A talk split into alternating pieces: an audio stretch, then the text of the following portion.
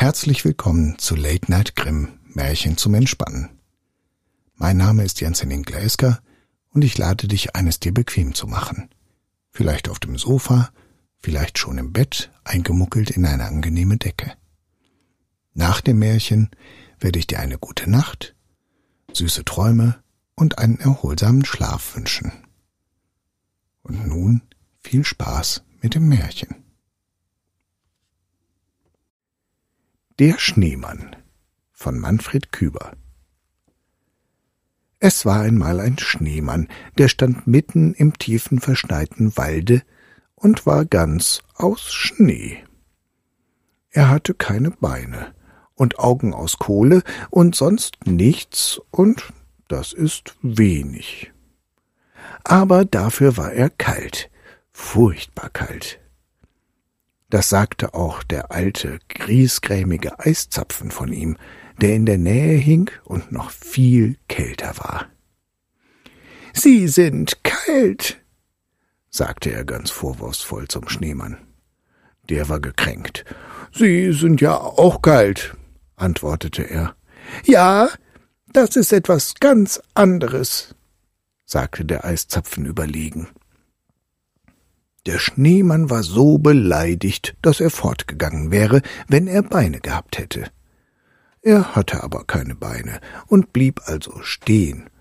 Doch nahm er sich vor, mit dem unliebenswürdigen Eiszapfen nicht mehr zu sprechen. Der Eiszapfen hatte unterdessen was anderes entdeckt, was seine Tadel reizte. Ein Wiesel lief über den Weg und huschte mit eiligem Gruß an den beiden vorbei. Sie sind zu lang, viel zu lang, rief der Eiszapfen hinter ihm her. Wenn ich so lang wäre wie Sie, ginge ich nicht auf die Straße. Sie sind doch auch lang, knurrte das Wiesel verletzt und erstaunt. Das ist etwas ganz anderes, sagte der Eiszapfen mit unverschämter Sicherheit und knackte dabei ordentlich vor lauter Frost. Der Schneemann war empört über diese Art mit Leuten umzugehen und wandte sich, soweit ihm das möglich war, vom Eiszapfen ab.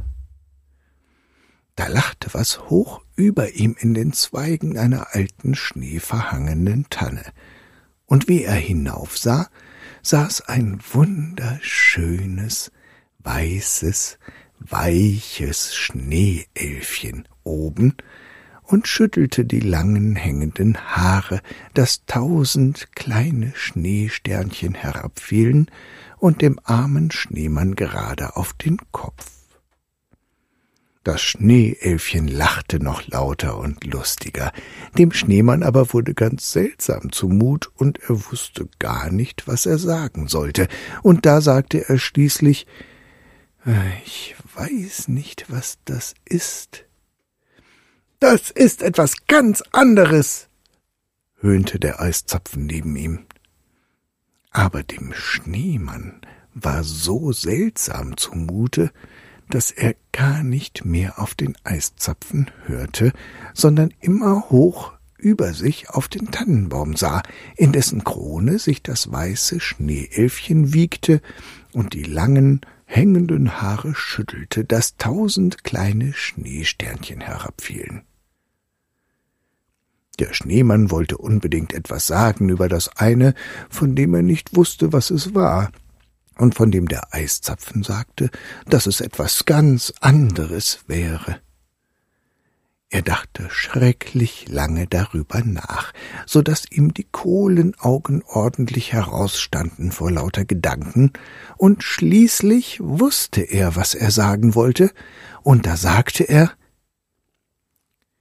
Schneeelfchen im silbernden Mondenschein, du sollst meine Herz allerliebste sein.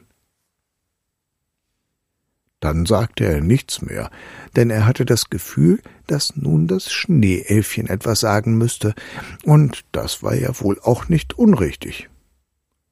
Das Schneeelfchen sagte aber nichts, sondern lachte so laut und lustig, dass die alte Tanne die doch sonst gewiss nicht für Bewegung war, mißmutig und erstaunt die Zweige schüttelte und sogar vernehmlich knarrte. Da wurde es dem armen kalten Schneemann so brennend heiß ums Herz, dass er anfing, vor lauter brennender Hitze zu schmelzen. Und das war nicht schön. Zuerst schmolz der Kopf. Und das ist das Unangenehmste. Später geht's ja leichter. Das Schneeelfchen aber saß ruhig hoch oben in der weißen Tannenkrone und wiegte sich und lachte und schüttelte die langen hängenden Haare, dass tausend kleine Schneesternchen herabfielen. Der arme Schneemann schmolz immer weiter und wurde immer kleiner und armseliger, und das kam alles von dem brennenden Herzen. Und das ist so weitergegangen, und der Schneemann war schon fast kein Schneemann mehr, da ist der heilige Abend gekommen, und die Englein haben die goldenen und silbernen Sterne am Himmel geputzt, damit sie schön glänzen in der heiligen Nacht. Und da ist etwas Wunderbares geschehen. Wie das Schneeelfchen den Sternenglanz der heiligen Nacht gesehen hat, da ist ihm so seltsam zumute geworden, und da hat's mal auf den Schneemann hinuntergesehen, der unten stand und schmolz und eigentlich schon so ziemlich zerschmolzen war. Da ist's dem Schneeelfchen so brennend heiß ums Herz geworden, dass es heruntergekuscht ist vom hohen Tann und den Schneemann auf den Mund geküsst hat. Ja, so viel noch davon übrig war und wie die beiden brennenden Herzen zusammen waren, da sind sie alle beide so schnell geschmolzen, dass sich sogar der Eiszapfen darüber wunderte, so ekelhaft und unverständlich ihm die ganze Sache auch war. So sind nur die beiden brennenden Herzen nachgeblieben, und die hat die Schneekönigin geholt und in ihren Kristallpalast gebracht und da ist's wunderschön, und er ist ewig und schmilzt auch nicht. Und zu alledem läuteten die Glocken der heiligen Nacht. Als aber die Glocken läuteten, ist das Wiesel wieder herausgekommen, weil es so gerne das Glockenläuten hört, und da hat's gesehen, dass die beiden weg waren. Ja, die, die beiden sind ja weg, sagte es. Das ist wohl der Weihnachtszauber gewesen. Ach, das war ja etwas ganz anderes, sagte der Eiszapfen rücksichtslos, und das Wiesel verzog sich empört in seine Behausung. Auf der Stelle aber, wo die beiden geschmolzen waren, fielen tausend und abertausend kleine, weiße, weiche Flocken, so dass niemand mehr was von ihnen sehen und sagen konnte. Nur der Eiszapfen hing noch genau so da, wie er zuerst gehangen hatte. Und der wird auch niemals an einem brennenden Herzen schmelzen und auch gewiss nicht in den Kristallpalast der Schneekönigin kommen. Denn der ist eben etwas ganz anderes.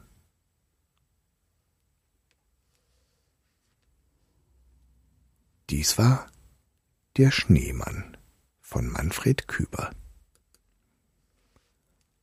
Und nun kommt das zweite Märchen Sterntaler von den Brüdern Grimm.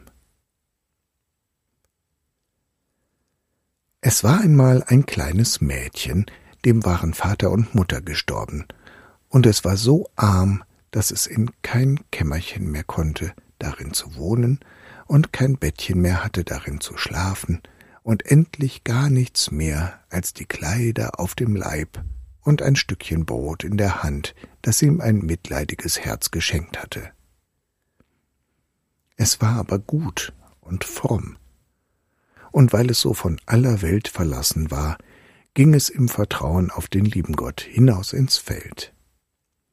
Da begegnete ihm ein armer Mann, der sprach ah, Gib mir etwas zu essen, ich bin so hungrig. Es reichte ihm das ganze Stückchen Brot und sagte Gott segne es dir und ging weiter. Da kam ein Kind, das jammerte und sprach Es friert mich so an meinem Kopfe, schenk mir etwas, womit ich ihn bedecken kann. Da nahm es seine Mütze ab und gab sie ihm. Und als es noch eine Weile gegangen war, kam wieder ein Kind und hatte kein Leibchen an und fror. Da gab es ihm seins. Und noch weiter, da bat eins um ein Röcklein, das gab es auch von sich hin. Endlich gelangte es in einen Wald, und es war schon dunkel geworden. Da kam noch eins und bat um ein Hemdlein, und das fromme Mädchen dachte, es ist dunkle Nacht, da sieht dich niemand, du kannst wohl dein Hemd weggeben, und zog das Hemd ab und gab es auch noch hin. Und als es so stand und gar nichts mehr hatte, fielen auf einmal die Sterne vom Himmel, und es waren lauter blanke Taler.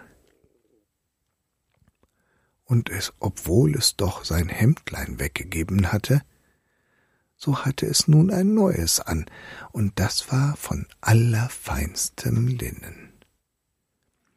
Da sammelte es sich die Taler hinein und war reich für sein Lebtag. Dies war das Märchen Sterntaler von den Brüdern Grimm. Das war Late Night Grimm, Märchen zum Entspannen. Ich danke dir fürs Zuhören und freue mich, wenn du dem Kanal hier folgst und vielleicht auch weitere Folgen anhörst. Ich wünsche dir eine gute Nacht, süße Träume und einen angenehmen Schlaf. Mach's gut.